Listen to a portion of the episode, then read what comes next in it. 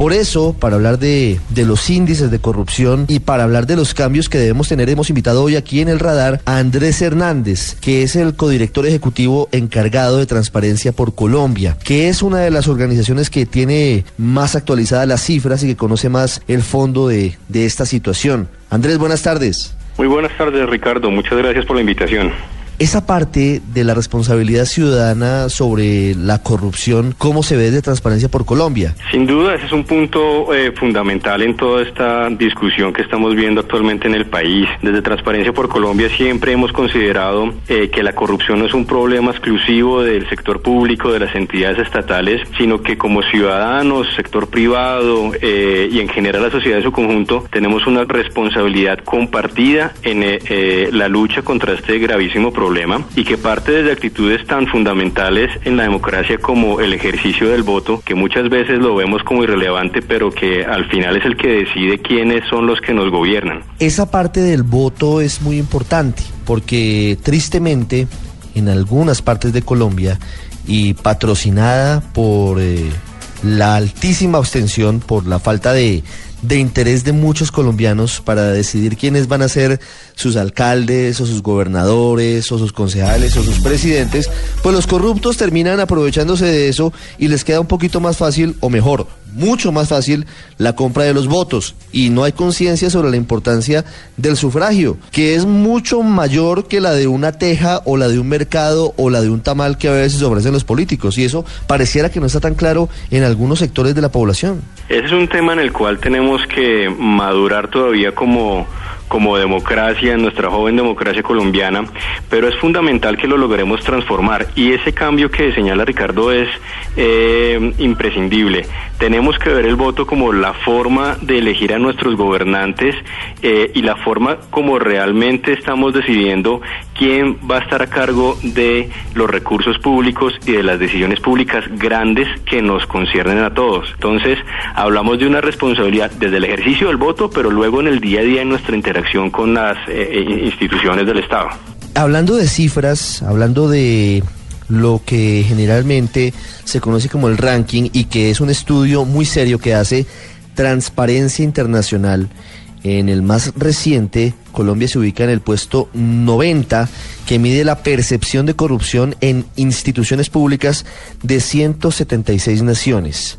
¿Cómo está Colombia? En ese puesto 90, pues eh, estamos, si hacemos los cálculos aritméticos, en la mitad de la tabla, digámoslo así, pero ¿cómo hemos eh, evolucionado o involucionado frente a estadísticas o años anteriores? Sí, el análisis de, la mitad de la tabla es un poco eh, tramposo, por decirlo de alguna manera, porque en realidad, además del ranking, lo que medimos en Transparencia Internacional es cómo queda cada país en una escala de 0 a 100. Y entonces, lastimosamente, compartimos la mitad de la tabla con una gran cantidad de países que estamos puntuando por debajo de, de 40. Eh, en el caso particular de Colombia estamos en 37 desde hace un par de años, es decir, no, no cambian mucho las cosas y entonces pues no nos podemos eh, congratular por estar en la mitad de la tabla porque en realidad estamos rajados, pero además el hecho que las eh, estadísticas no estén cambiando nos están dando una señal de que algo más hay que profundizar, algo adicional no hemos logrado hacer para vencer la corrupción que bien sea percibida o real, pues nos sigue afectando a todos los colombianos.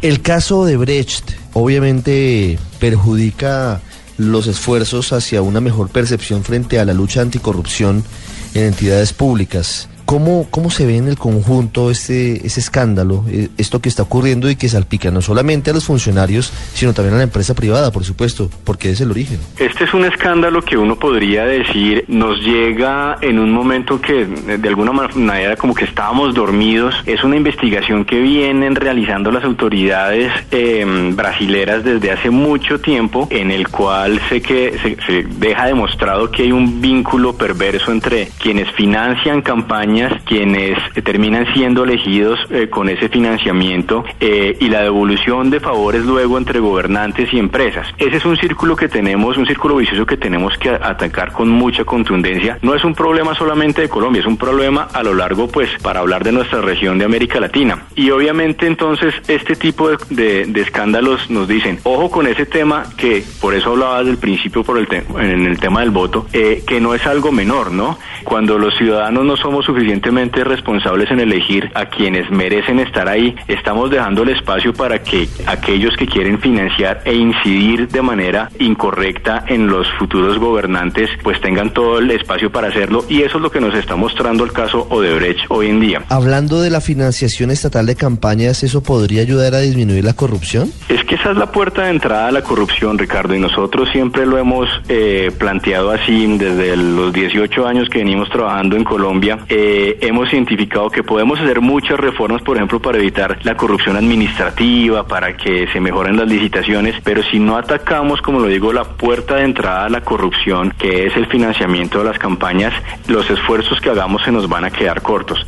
Andrés, algo final. Obviamente estamos hablando principal y fundamental centralmente de Colombia, pero lo de Venezuela también llama la atención, es preocupante. Pareciera que, en definitiva, la percepción de los venezolanos es que allí la corrupción está masificada, que está en todos los escenarios y en todos los terrenos. Y sí, desde Transparencia Internacional identificamos como dos grandes elementos porque siempre nos preguntan, bueno, cuando salen estos índices, a ver, ¿qué es lo que tienen los, los países que salen bien ranqueados a, diferente a diferencia de los que salen eh, al final de la tabla? Y hemos hecho el énfasis en los últimos años como en dos cosas. Primero, que haya lo que llamamos en, en eh, un poco en las democracias un sistema de pesos y contrapesos, eh, que no es nada distinto que lograr controlar el poder y que el poder no esté eh, en manos de, de alguien de manera absoluta y lo ejerza sin ningún control. Y entonces en los países que están arriba de la tabla, esos sistemas de pesos y contrapesos, es decir, esos sistemas de controles eh, funcionan y funcionan, digamos, eh, por poner un ejemplo, eh, la justicia es independiente del, eh, del Ejecutivo o el Legislativo tiene ciertos mecanismos que lo blindan de una injerencia de, de, de los Ejecutivos. y eso marca una diferencia radical. El segundo elemento es el tema de la, de la inequidad. Y lo que estamos viendo es que hay una altísima relación entre los países que califican muy abajo de la tabla con sus niveles de inequidad. Y esto lo que hace de manera eh, pues muy dramática es que eh, se reproduzcan, digamos, a través de muchos años y lastimosamente incluso a través de generaciones, eh, esquemas de acceso desigual a recursos públicos, a servicios públicos y por lo tanto que siempre la gente tenga que pensar que para que yo acceda, por ejemplo, al agua, a la educación, pues el Estado me tiene que hacer un favor y como es un favor, entonces tengo que acudir a esquemas de corrupción.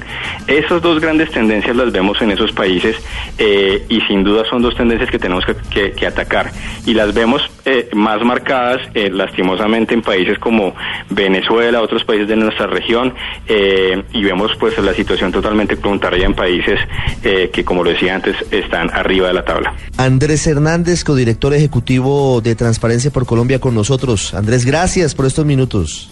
Ricardo, un gusto, muchas gracias. Usted está en el radar en Blue Radio.